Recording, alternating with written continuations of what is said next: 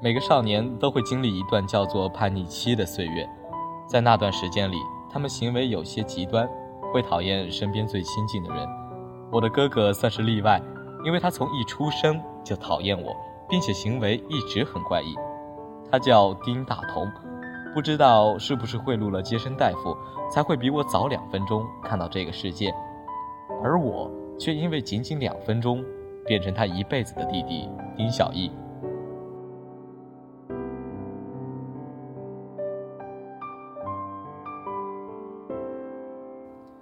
太太说：“大同是熊孩子界的杰出代表。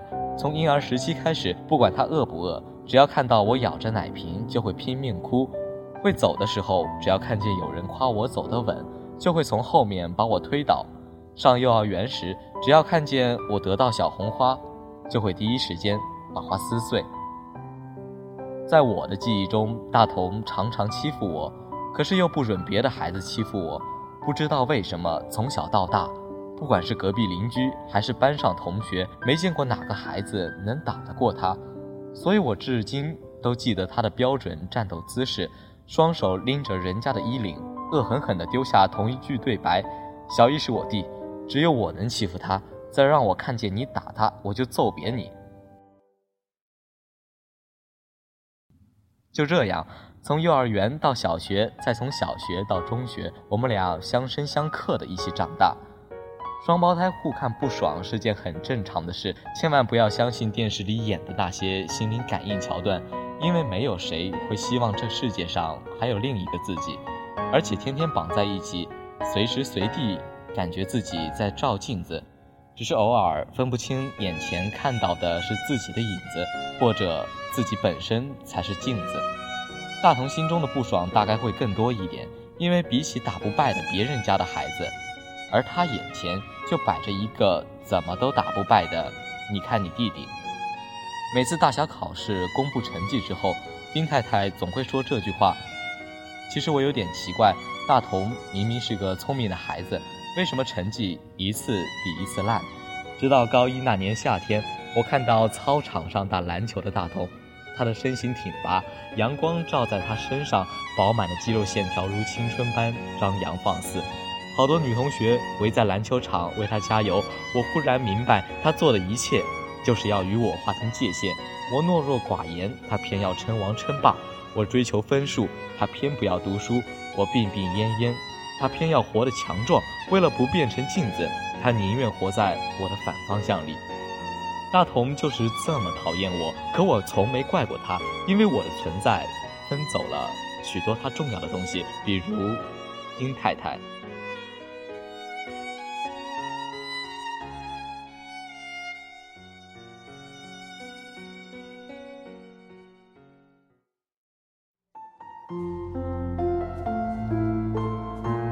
在我的记忆中，丁太太看我时笑容总是暖洋洋的，可那笑容里分明藏着许多愁苦。她从不肯说，我也不问，问了只会让她难过。所以每一分钟，我都要求自己乖乖的，不管打针、吃药、做透析，都安静的接受。我不哭，她才不会更难过。或许被那些愁苦折磨的心力憔悴，丁太太对大同总是不耐烦，大呼小叫是他们之间特有的沟通方式。丁太太念他不好好读书，将来怎么替他照顾弟弟？念他又跟狐朋狗友出去混，怎么不好好在家陪弟弟？念他早早交女朋友，连自己都养不活，哪有资格爱别人？大同起先还跟丁太太顶两句，后来大概是逆反了，便有了自动屏蔽女高音的特异功能，对丁太太的一切声音置若罔闻。不过大同也常常会嚷丁太太。让他干嘛要背米上楼？让粮店送货才多花几块钱？让他不会修水管就不要逞能，家里又不是没男人，水管拧坏了又要买新的。让他有不舒服要马上去医院，万一晕在街上没人理，死掉怎么办？我记得有一次，大同对着卧病在床的丁太太狂吼：“你死了，我不会替你养那个小的。”他们吵架的时候，我从不出房门。后来，我听见丁太太的哭声和大同重重摔门声。那时我十六岁，却已经成为他们的负担好多年了。大同每次摔门而去，都很晚不回家。丁太太每隔十分钟从阳台向下张望一次，嘴里不停的叨念：“怎么还不回来？”我猜，那时的大同一定是去找瑞轩了。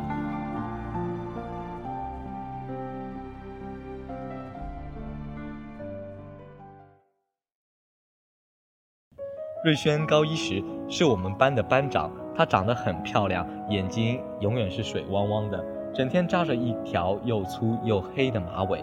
更重要的是，她打破了美貌与智商只能二选一的美女规则，每次成绩都跟在我后面，分数咬得很紧，害我每次都做噩梦，梦见被她超过了。高二时，瑞轩跟大同交往被班主任抓包。不仅被撤职，还找了双方家长，眼看是棒打鸳鸯的结局，没想到一向乖巧的瑞轩当着教导主任和双方父母的面，死死拉着大同的手，大声宣布：要么让我们在一起，要么我们一起私奔，反正生死不分开。打那以后，校方怕担责任，家长怕出事，对他们的行为也就默许了。我常说丁太太双重标准做人，她却不信。自从瑞轩这档事，他常常有意无意地问我有没有喜欢的女孩子，如果有，要让他知道，还说只要是我喜欢的人，他都会喜欢。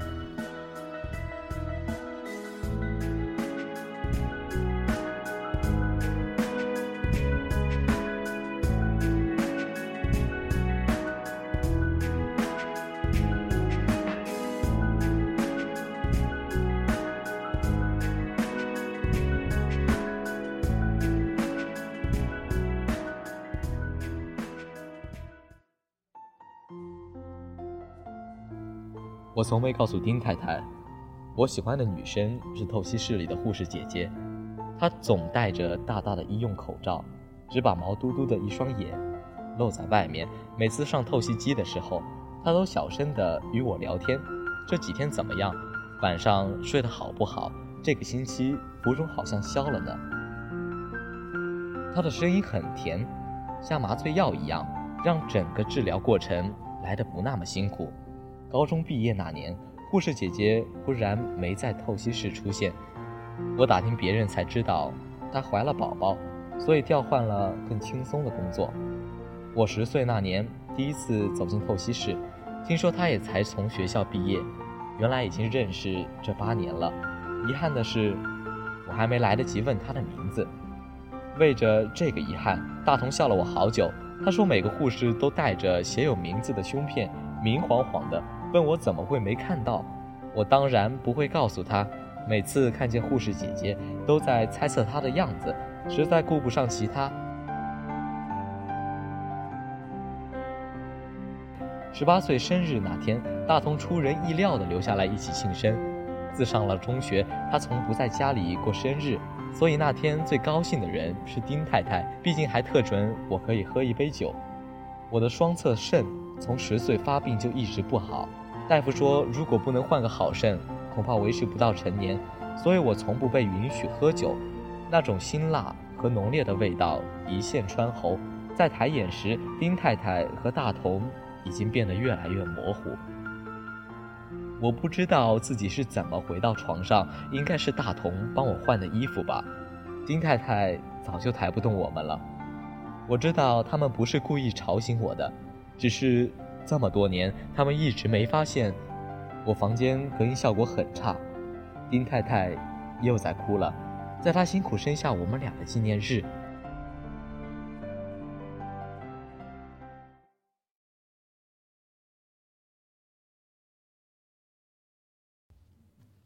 大同又在咆哮，我想起身阻止他，再怎么样，也不想在这种日子听见他乱吼。可酒精的作用又把身体拉回床上，于是我只能继续当个听众。大同质问丁太太：“如果现在等着换肾的人是他，会不会舍得从小艺身上取肾？”丁太太说：“如果可以，他愿意取自己身上任何器官来保住我们。”大同又问：“有没有想过手术有危险？如果出意外？”可能两个人都保不住。女人哭声撕心裂肺。她说她不能眼睁睁地看着小易死掉，她很辛苦，才等到我们都成年。我以为自己听错了，竟然听见大同笑声。他笑得喘不过气。原来丁太太养大他，就是要拿他来换小易的命。我在他们吵得最激烈的时候偷偷溜出门，本来想走得很远，可是力气实在不够。酒精又在拼命地折磨着每一根神经，所以我只能爬上自己家的天台。大同说的对，我们俩总要活下一个，陪丁太太度过余生，不然她要怎么承受同时失去两个孩子的痛苦？与其让两个都去冒险，何不舍去一个更保险？我丁小艺带着三个人的希望活到了成年，对这个世界毫无怨言。从此以后。丁太太再不必辛苦为我治病筹钱，大同更不必生活在我的反方向里，也就不会这样叛逆了。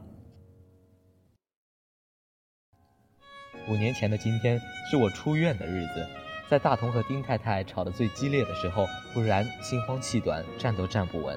丁太太要他回房休息，可他却推开我的房门，在我一只脚迈出围栏的时候。一双粗壮大手死死地拉回我的身体。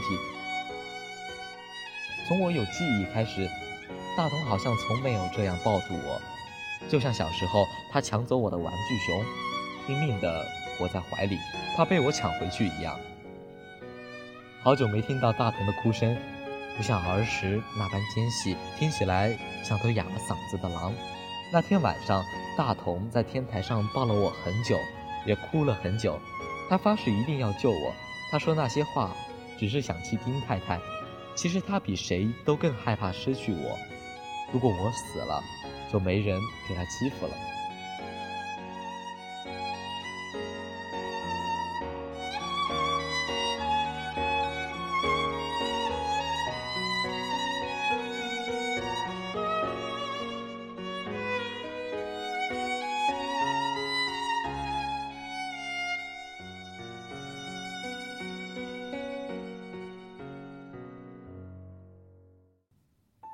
后来的事我记得不太清楚。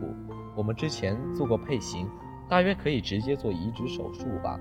我只记得我们被一起推进手术室，大同拉着我说最后一句话：“丁小艺，不准死。”可是我好像忘了说：“丁大同，你也不准死。”所以等我醒了才知道大同死了，死于术后并发症。原来不是所有人都能只靠一个肾活着。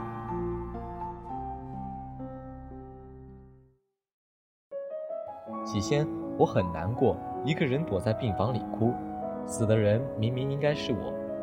可是后来我发现最难过的人并不是我，丁太太受到刺激更严重，甚至出现精神恍惚，分不清我是谁，每天都叫我大同。她说救不了小易，并不是我的错。原来她这么在乎大同。应该让我哥活下来，让他知道自己是被重视的、被在乎的、被爱护的。既然妈妈希望我是大同，那我就当大同好了。所以我从没纠正他。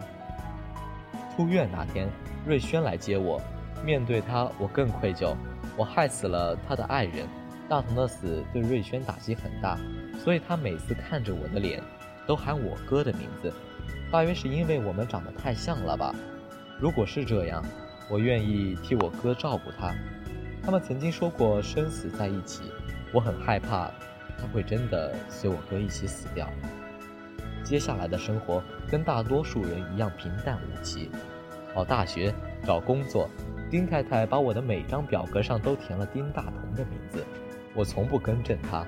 如果他愿意让丁大同活着，我就以我哥的名义好好活着。我和瑞轩一直保持着恋爱关系，她是个很可爱的女孩。我渐渐发现，不是在替大同爱她，我是真的爱她，所以我们准备两个月后结婚。可问题是，她还不知道我的真实身份，我不知道这样算不算欺骗。所以前几天，我向她坦白了一切。五年前死的人是我哥，我是丁小艺。可不管我是谁，对他的感情是真的。丁先生，我打断一下，医生按停录音笔，是您未婚妻和您母亲送您过来的是吗？他们以为我疯了。男人无奈地抓了抓头发，笑得腼腆。我是不是做错了？五年前就该告诉他们真相，可是我真不忍心揭穿这一件事。我妈一直觉得亏欠我哥，瑞轩又那么爱他。我明白，不如让我跟他们谈谈。医生笑着说：“让他们接受这件事情，你能行吗？”男人犹豫半天，才说：“那你可一定要缓着点说，我怕他们接受不了。”放心吧，医生态度真诚，笑着看着男人。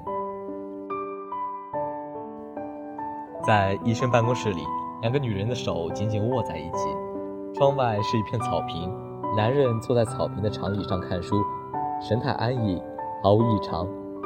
医生深深换了口气说：“虽然还需要做进一步检查，但我们几乎可以确诊，丁先生是因为亲眼看见弟弟跳楼自杀，并将责任归罪于自己而产生的创伤后遗症。他的潜意识不愿意相信弟弟死了。”所以才会幻想出捐肾救人的情节，加上他因为昏迷真的被送到医院急救，才会让幻想显得更真实。简单的说，他属于妄想症。现在的问题是，虽然他的妄想症很严重，可是并没有危害到自己和他人，并且我发现他的思维逻辑毫无混乱，说话做事很有条理。也就是说，除了他以为自己是弟弟，并必须以哥哥的身份活下去这件事以外，他基本上算是一个普通人，他生活、工作、恋爱都很正常，做人也很积极。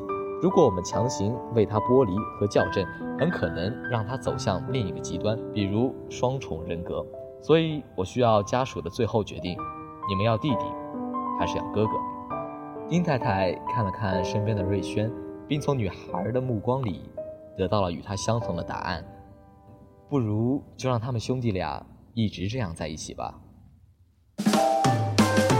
画风不变，我走过你的身旁，却发现身边的事物早已变了模样。我抽着很久不抽的香烟，想着你脸庞，我也望过大海的方向。你想，我们是否迷失过方向？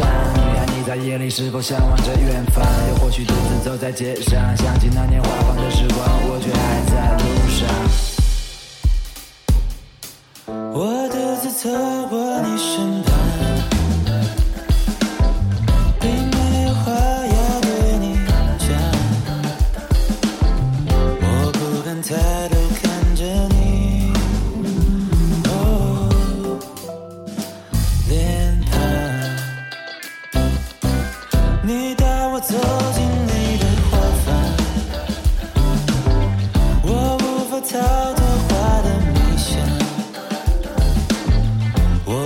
不知不觉忘记了。